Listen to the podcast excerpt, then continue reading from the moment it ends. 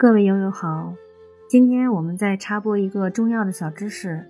我们经常呃听到一个名词叫做归经，这个中药的归经是什么意思呢？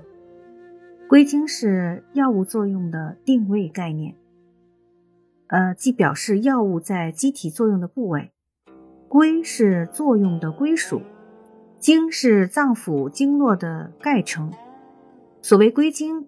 就是指药物对于机体某部分的选择性作用，即主要对某经、脏腑或经络或某几经发生明显的作用，而对其他经则作用较小，甚或无作用。也就是说，归经是说明某种药物对某些脏腑经络的病变起着主要或特殊的治疗作用。药物的归经不同。其治疗作用也就不同。药物的归经还指明了药物治病的适用范围，也就说明了其药效之所在。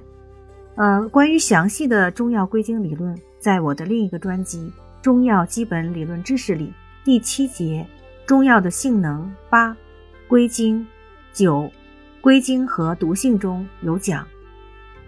我把链接放在简介和评论区里。有兴趣的听众可以听一听。好了，感谢大家收听，再见。